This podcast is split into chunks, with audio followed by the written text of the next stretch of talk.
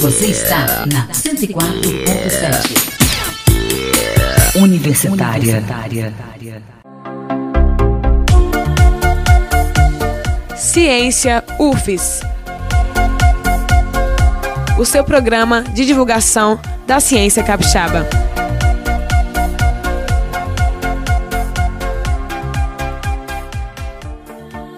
Olá, ouvintes da Rádio Universitária, estamos no ar com mais um programa Ciência UFES, programa de divulgação da ciência, das pesquisas e das ações da UFES que tem um impacto direto na sua vida, um impacto direto na vida das pessoas toda sexta-feira às 10 da manhã, aqui na Rádio Universitária FM 104.7. Eu sou Hélio Marchione e hoje estamos recebendo nos estúdios virtuais da Rádio Universitária, a pró-reitora de graduação da UFES, professora Cláudia Gontijo, no programa Ciência UFES Virtual número 55.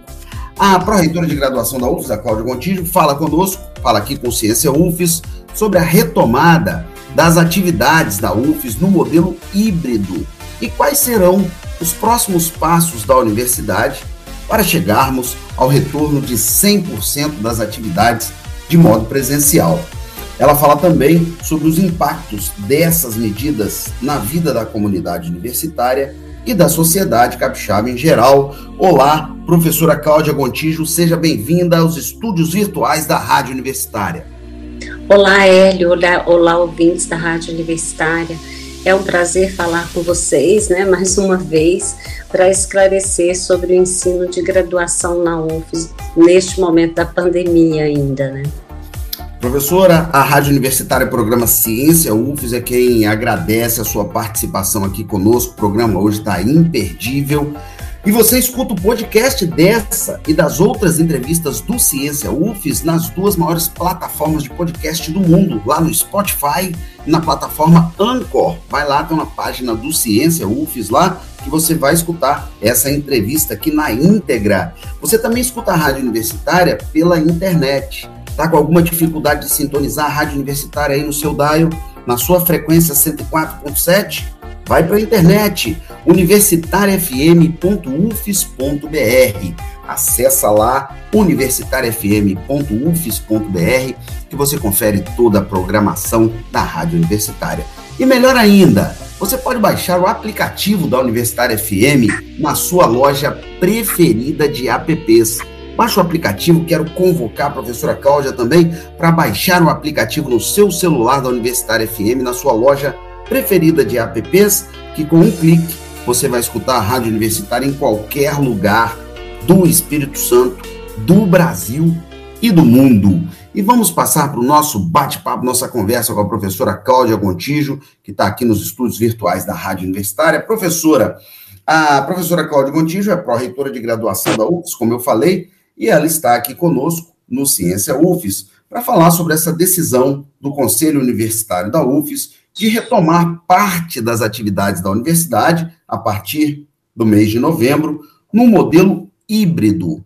Professora Cláudia, como vai funcionar esse modelo híbrido e depois dessa fase híbrida, quais serão os próximos passos da nossa universidade?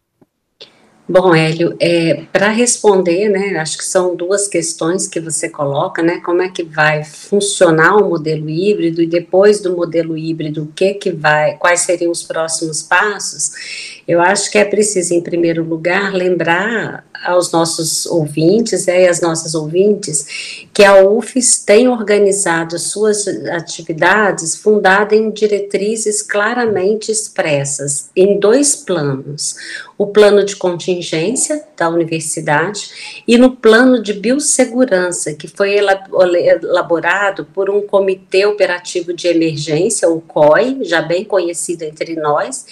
O COI é composto de especialistas e a finalidade desse comitê é assessorar a administração central e também os órgãos colegiados superiores da universidade com, quanto a, aos indicadores epidemiológicos, né, recomendando é, qual a fase que nós devemos adotar nos, nos períodos em que nós estamos vivenciando. O plano de contingência ele foi elaborado com uma preocupação, com, com duas, preocupa, duas preocupações. É, a preocupação com o direito à vida e também com o direito à educação que todos os estudantes têm. E por isso mesmo ele, ele estabeleceu fases para um retorno gradual e seguro das atividades presenciais.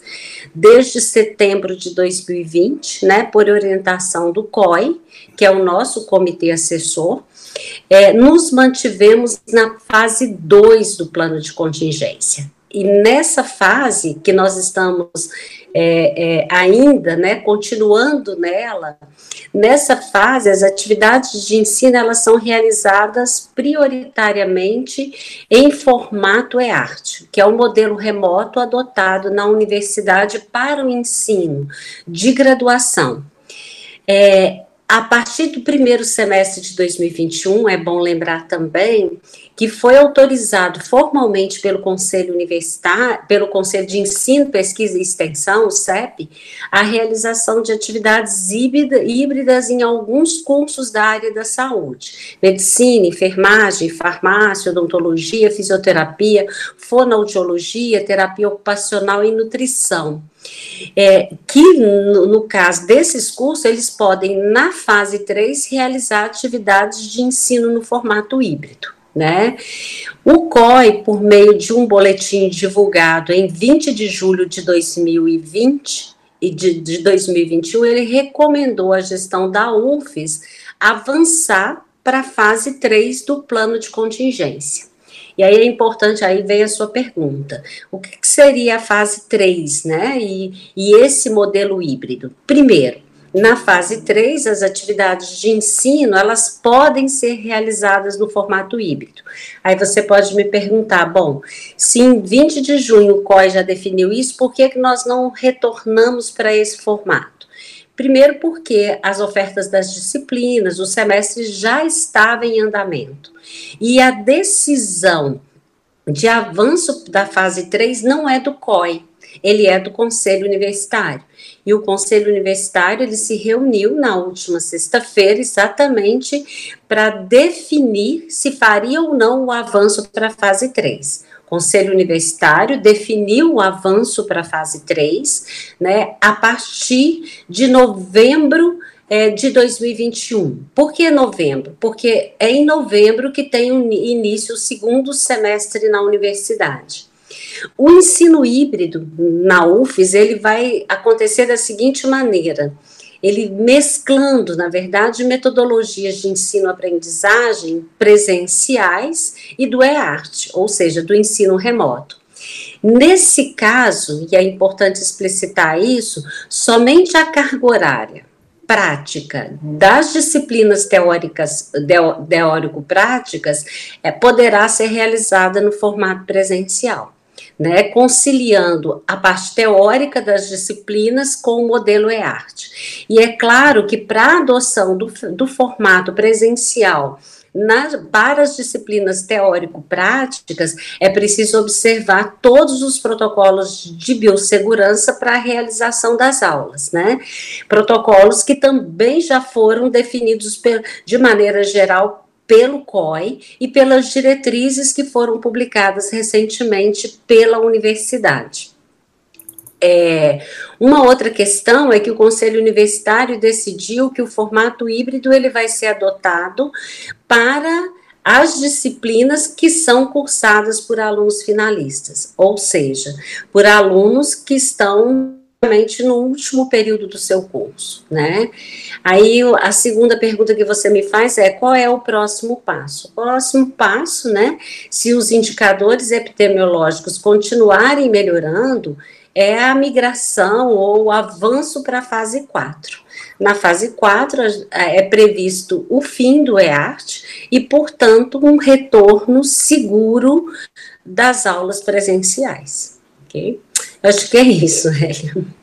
Perfeito, professora. Professora Cláudia Gontijo, pró-reitora de graduação da UFES, hoje aqui no Ciência UFES, falando sobre o modelo híbrido, né? A próxima fase aí que a UFES vai entrar a partir de novembro explicando para os nossos ouvintes o que, que é essa fase híbrida, o que, que é esse modelo híbrido, quais serão os próximos passos da nossa universidade aí. Professora, o ensino remoto aqui na UFES está completando um ano, quase que exatamente um ano, porque ele teve início no dia 9 de setembro de 2020.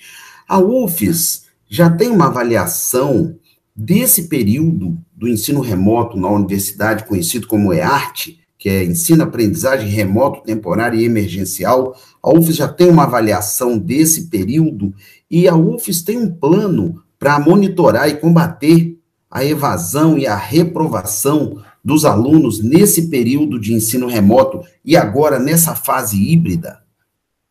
É, para as duas perguntas, Hélio, eu poderia dizer sim. Aí eu vou tentar explicitar um pouco é, cada uma delas. Que se refere à avaliação do EART, né?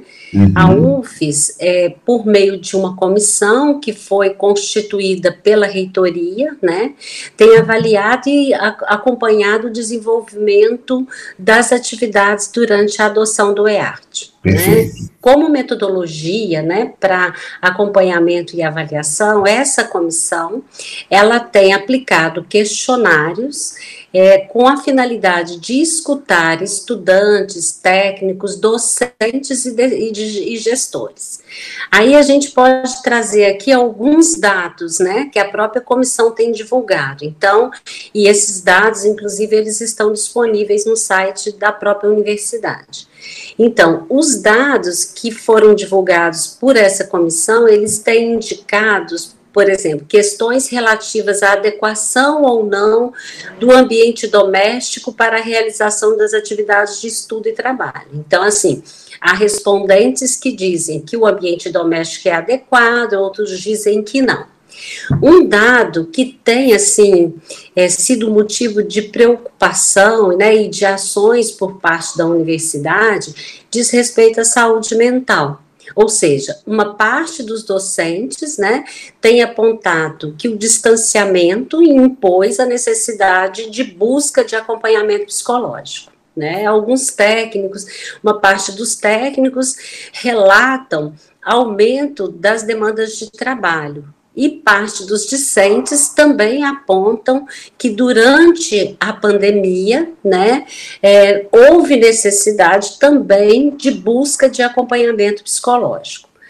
Algumas pesquisas que têm sido realizadas, né, na UFES, elas têm sugerido que a saúde mental foi afetada pelo EART, né, e isso é uma questão que eu acho importante a gente tratar, porque essa conclusão, é, ela parece não ser toda a verdade, pois o EART, né, proporcionou, mesmo se a gente pensar que por meios virtuais, a interação social e pedagógica que para mim é tão necessária aos seres humanos, né, porque senão estaríamos sozinhos em nossas casas algumas pesquisas que têm sido divulgadas pela Fiocruz, por exemplo, eles apontam que a vida moderna tem afetado a saúde mental das pessoas, né? Então, esse não é, é um dado que também se agrava na pandemia, mas não é específico dela. E, e, conforme apontado por essas pesquisas que têm sido é, é, divulgadas pela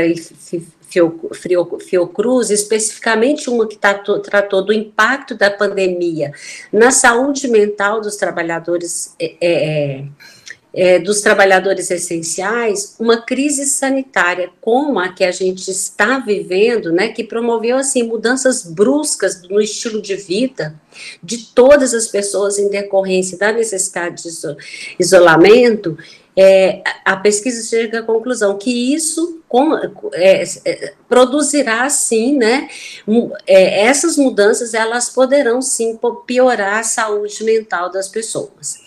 Em tempos de pandemia, outra grande preocupação é com a evasão dos estudantes, né, é, que inclusive tem chamado a atenção também de algumas mídias, né, então, e nessa direção é importante dizer que, assim, durante a pandemia, houve um aumento né, da evasão, né? É, o, a evasão é uma questão muito séria no ensino superior, né?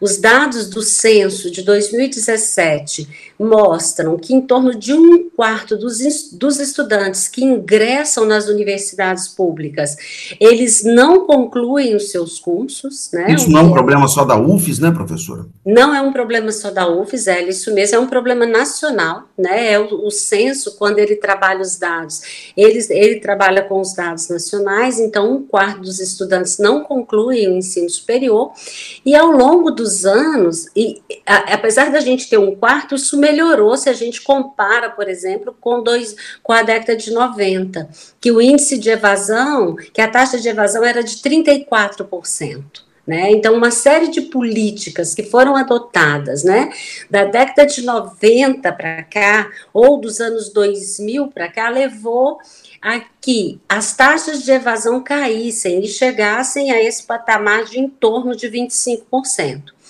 No EART, você pode me perguntar, houve uma piora? Né? Houve uma piora é, em 2020, é, mas não tão expressiva se, se você compara com os, o ano de 2019, né?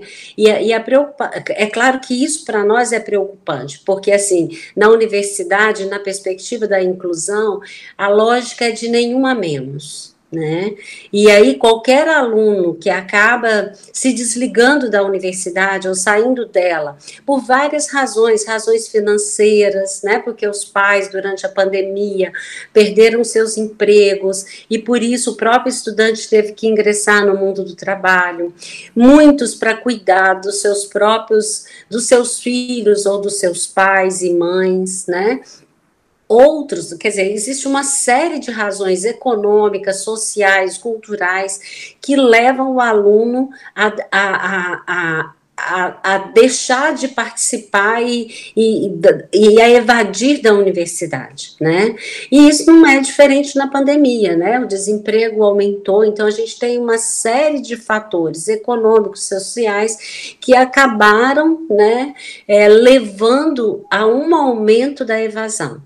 Só que a, universidade, né, ela já vem trabalhando na perspectiva de, de proporcionar que todos os alunos terminam os seus cursos, né?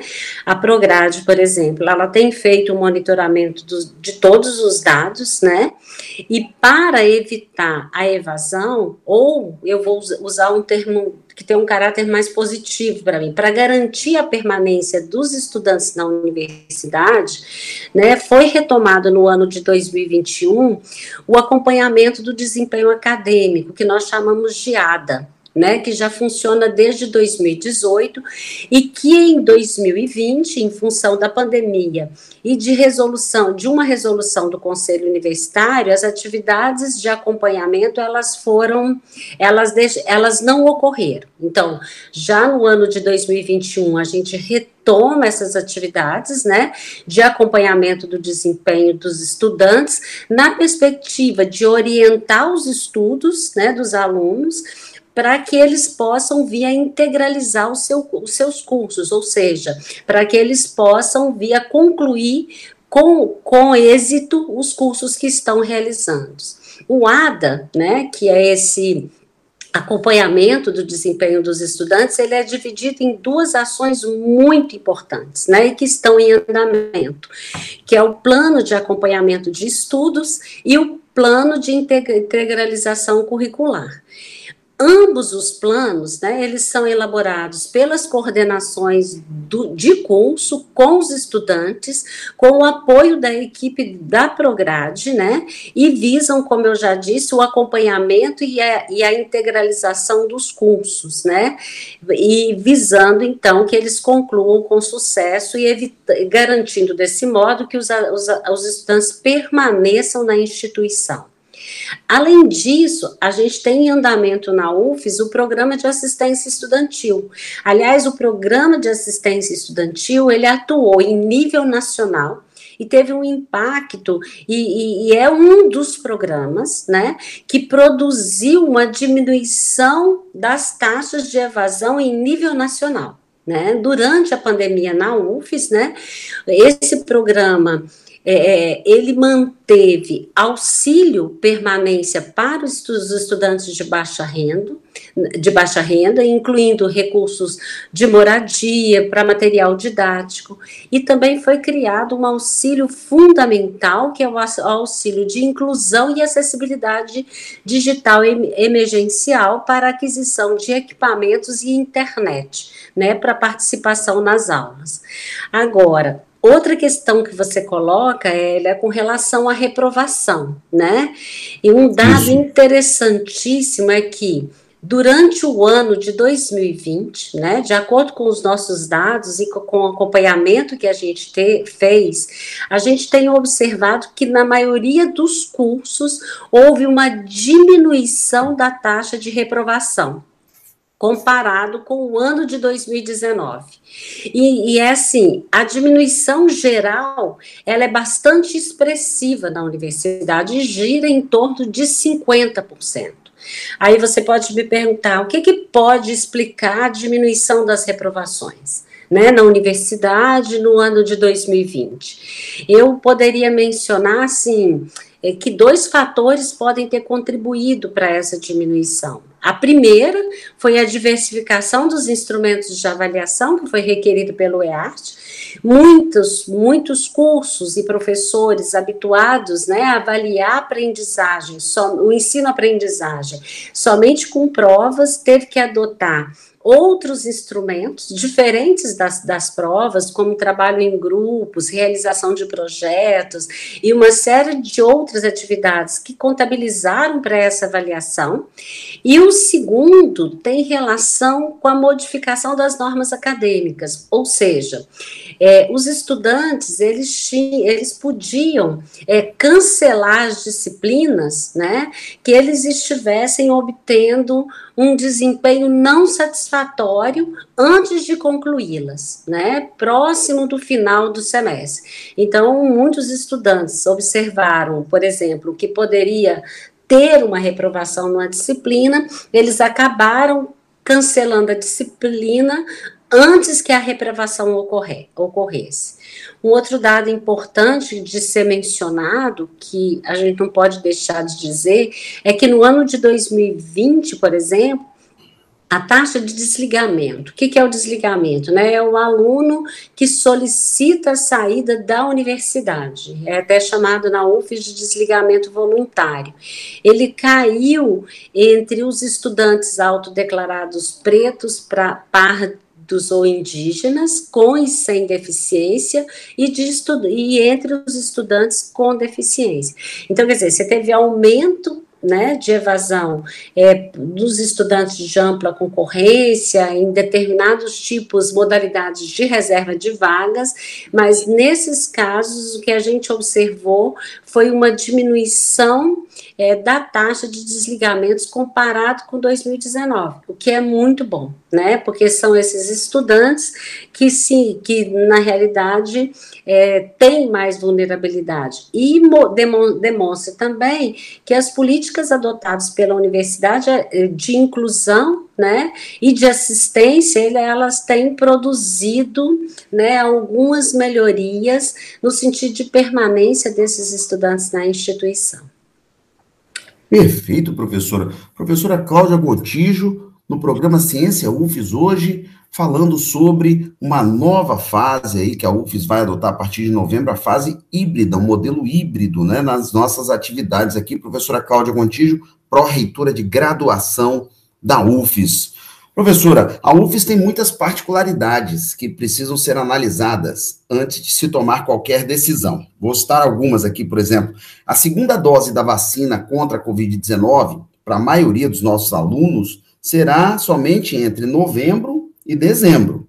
Muitos dos nossos alunos moram fora da Grande Vitória e até fora do estado e precisam de um tempo para se ajustar à questão da moradia, por exemplo. É e por fim, as nossas decisões, elas precisam ser tomadas por período, ou seja, por semestre. Sabemos que as decisões aqui da UFES são tomadas sempre de forma coletiva, de uma forma mais democrática possível e sempre levando em consideração o direito à vida. Eu digo isso tudo, professora, para te fazer uma pergunta. como que a senhora responde às críticas de que as decisões da UFES são muito lentas, professora? Bom, Hélio, é, em primeiro lugar, eu acho que eu preciso dizer que eu não acredito que a tomada de decisões na UFES é lenta. Né? Tá. Por que, que eu não acho isso? É porque ela passa pelo devido processo de diálogo e aprimoramento do, da, das decisões nesse percurso que é dialógico. Né? Então, uhum. isso, esse é um processo.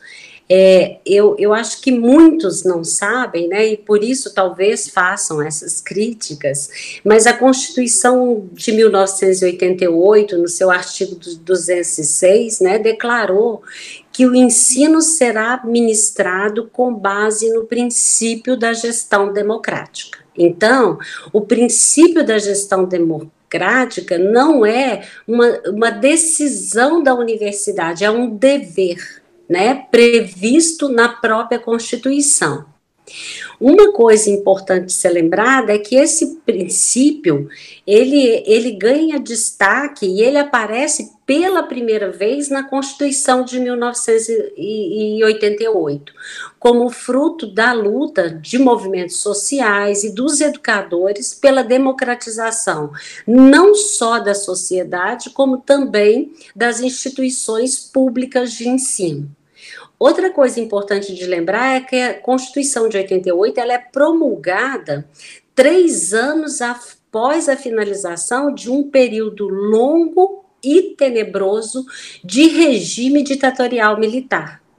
A própria Constituição, em decorrência disso, ela é conhecida como, como a Constituição Cidadã que, consagrou, que consagra o Estado democrático de direito como novo regime e com isso permitindo a, a, reconquista dos espaços políticos de discussão, de participação de, democrática, né, que foi perdida durante a ditadura. Assim, a participação, que é o que ocorre na universidade, conforme preceito constitucional, né, que rege as instituições públicas de ensino.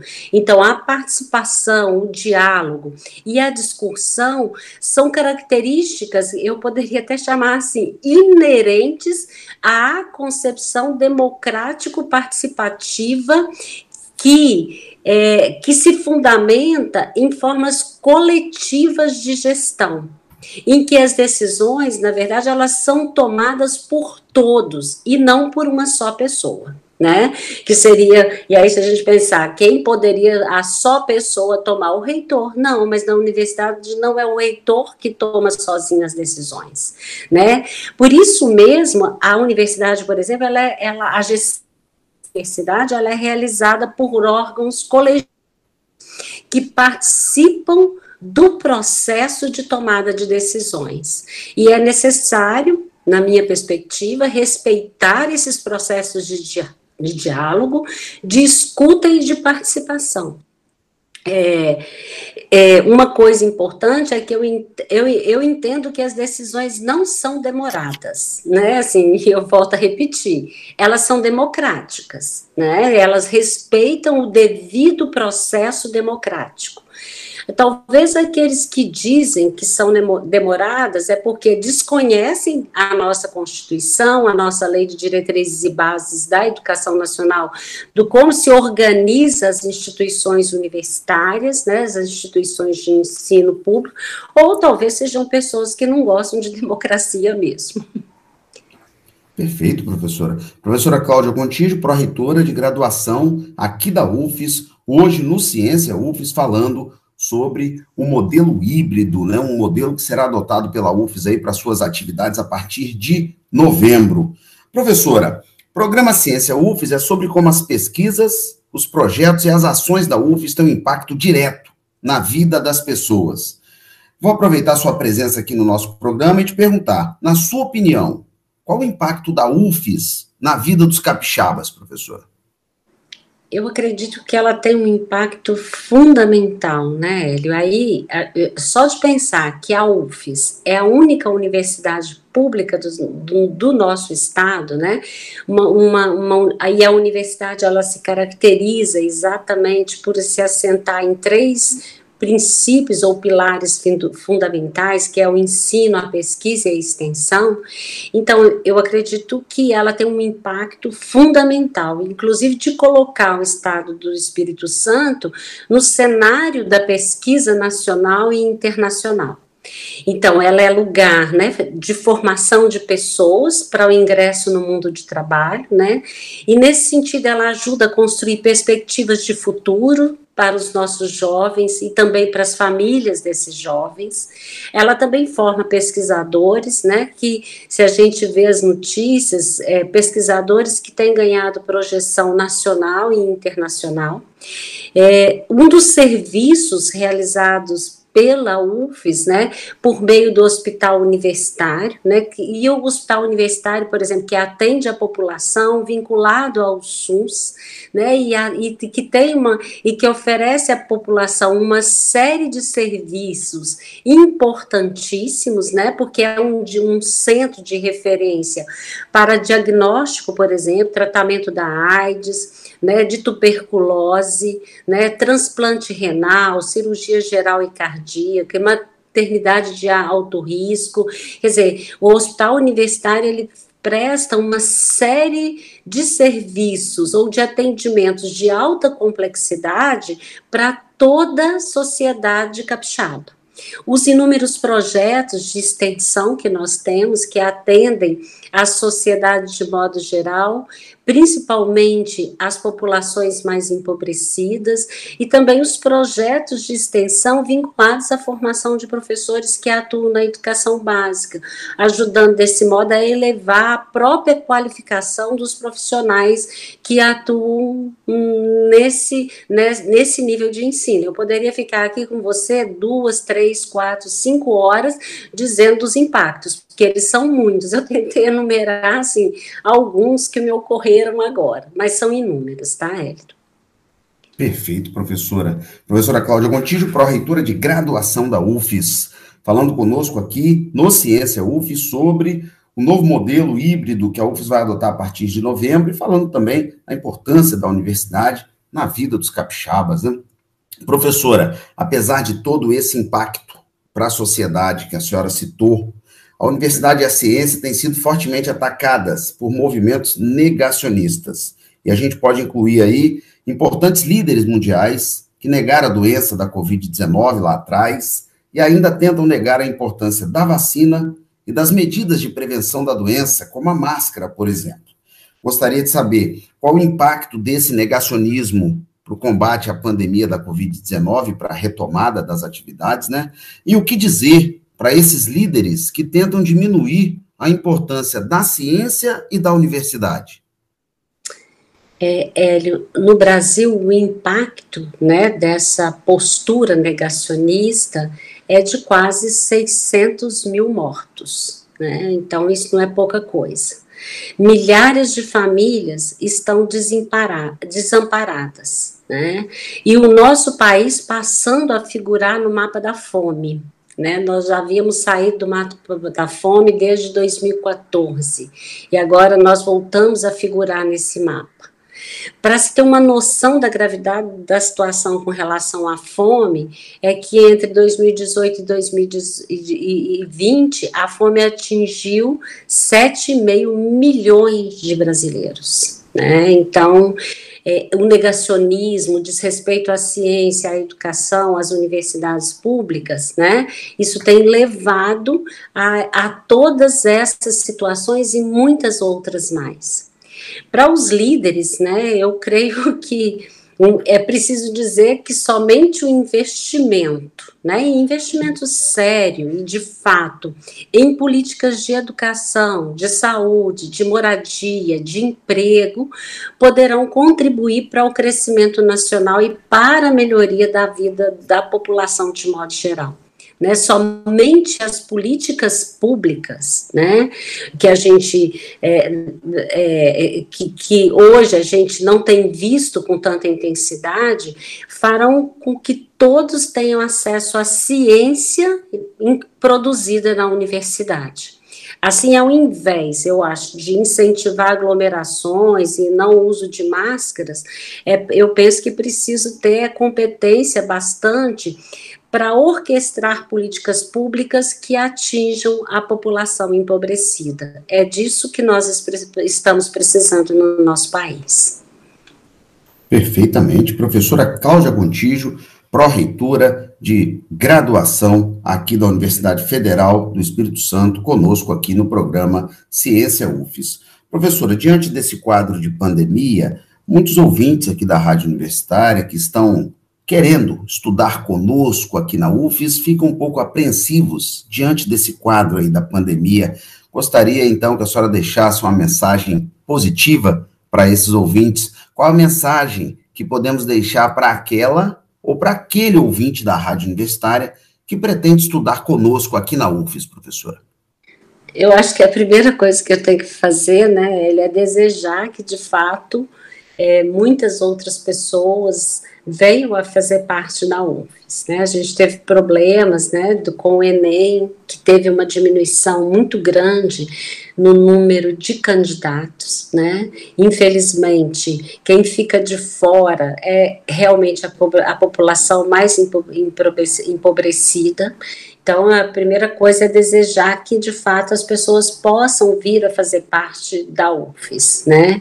E lembrar que aqui na UFES a gente faz ciência, cultura, arte, né? A gente desenvolve tecnologias, mas também fazemos uma coisa que eu acho que é essencial, conhecemos pessoas né, de diferentes raças, credos, orientações sexuais, né, somos, e na UFES a gente é, nós somos de muitas cores e queremos que continue a ser assim. Então, aqueles que virão, né, encontrarão essa UFES muito colorida, com muitas ideias, né, é, e espero, né, que até, que, que a gente possa retornar, né, às nossas atividades é, presenciais, porque elas fazem bastante falta, né, exatamente para a gente conhecer esse lado da instituição, que é um lado é, extremamente diverso e com pessoas muito diferentes e que só enriquecem a nossa experiência de vida.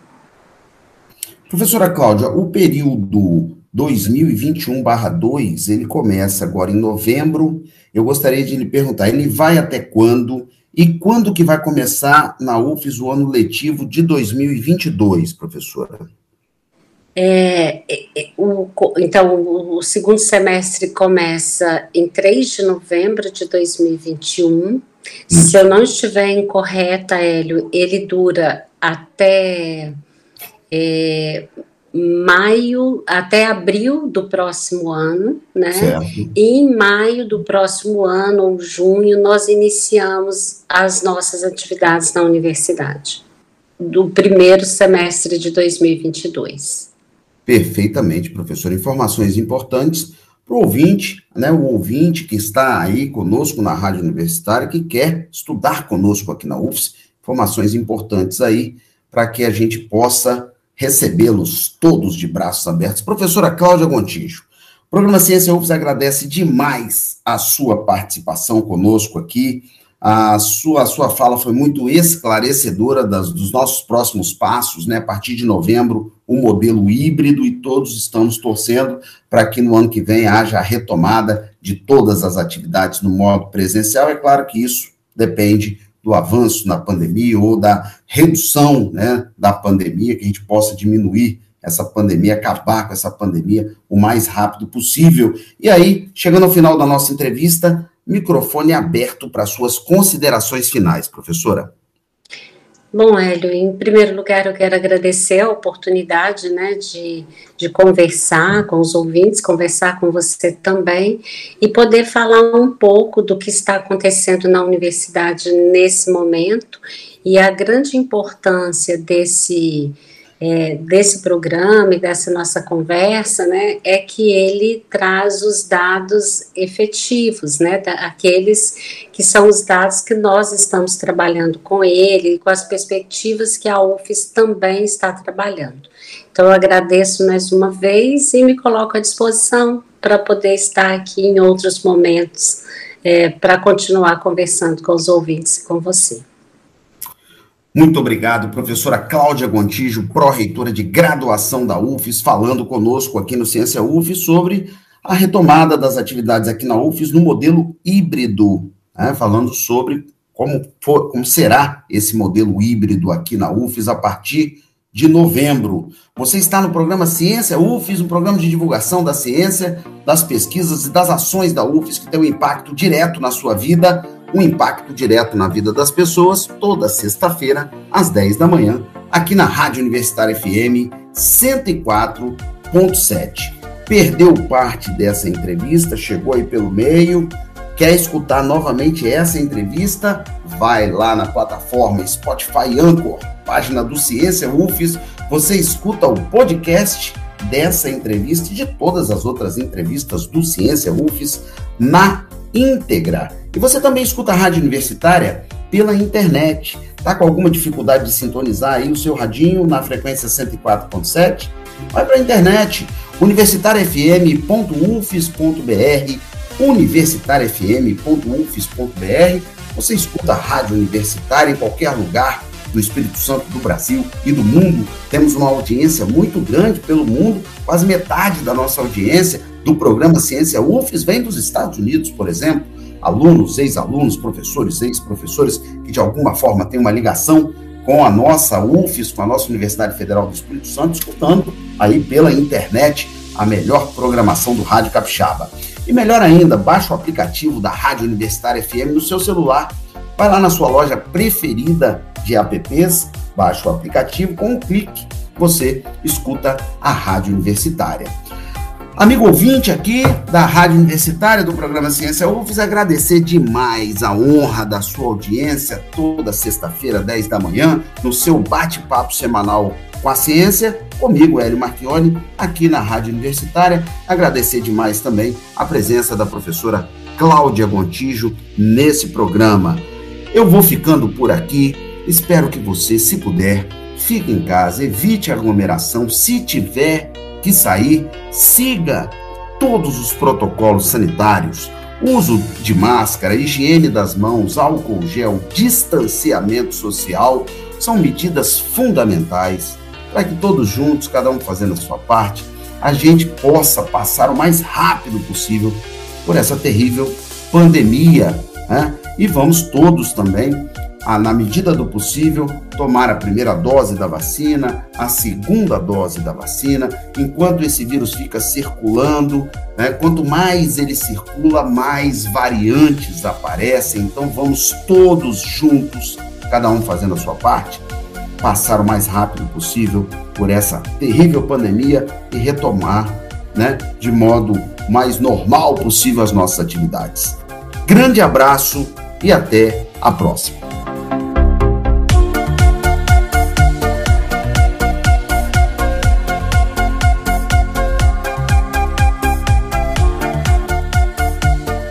Ciência UFES. O seu programa de divulgação da ciência capixaba.